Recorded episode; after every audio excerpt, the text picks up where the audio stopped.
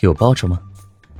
裴玉低头亲了亲顾阮娇艳欲滴的红唇，声音微哑：“我人都是你的了，你还要什么报酬？”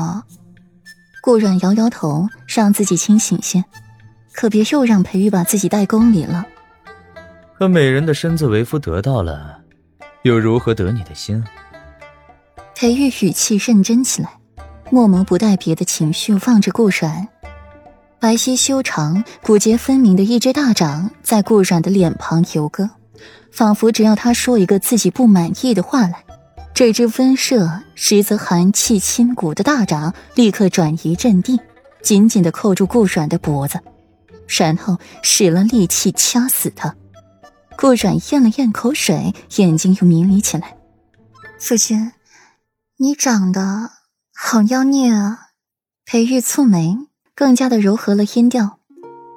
软软，为夫想听的可不是这个，你要乖一些，快些回答为夫的问题才是。顾软摇着头，红唇紧抿，沉默起来。马车里一时安静的近乎诡异，只有两道浅浅的呼吸声交缠在了一块。顾软撑起身子起来，坐在裴玉的大腿上，对着裴玉的唇就吻下去。吻得激烈热情，裴玉先是愣了一下，随即眼底划过了一抹笑意，搂紧了顾软的腰肢，另一只手托住了顾软的后脑勺，不许他逃离，随后夺回主动权。再热情激烈，裴玉也谨记了药老那句话：半年内不可行房事，点到为止。倒是把顾软弄得不上不下，难受的紧。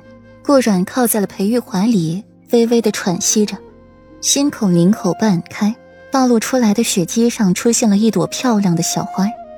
裴玉眉眼温和，揉着顾软的身子，抱在怀里，圆满极了。夫君，你对为妻的这个答案满意吗？顾软凤眸含笑，手环着裴玉的脖子，脸紧贴着裴玉的胸膛。不怎么满意。裴玉淡声道：“这小美人狡猾极了，像是什么都回答了，又像是什么都没回答。亲而已，他们平时亲的还少吗？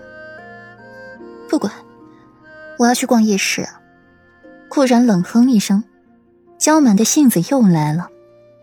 走得动吗？裴玉揶揄道：“腿不软，走得动。”顾然不咸不淡的一句话。噎得裴玉心口疼，暗自用小本子给顾阮记上了几笔，看半年后顾阮还有没有勇气说这话。到前面停车。裴玉隔着帘子吩咐了一句。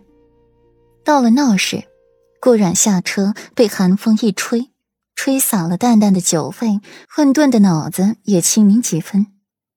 今日过年，平城甚是热闹。尤其是那些卖花灯的人，更是引人注目，生意兴隆。啊，可惜了，没我夫君做的海棠灯好看。裴玉后下车，手里拿着披风，听得顾阮这句话，毫不留情的怼他一句：“知道为夫做的花灯好看，那你还送人？”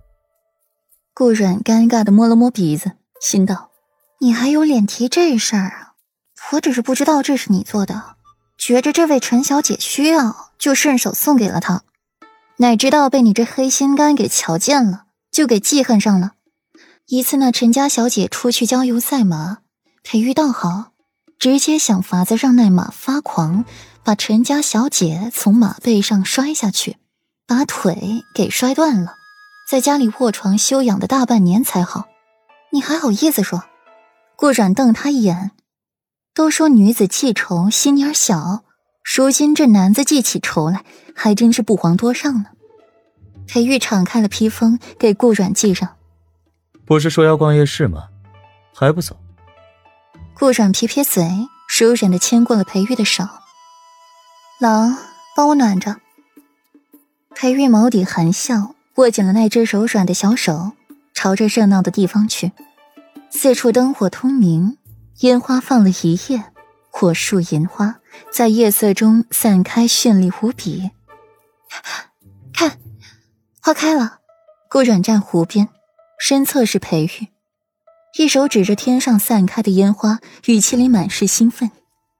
嗯，开了。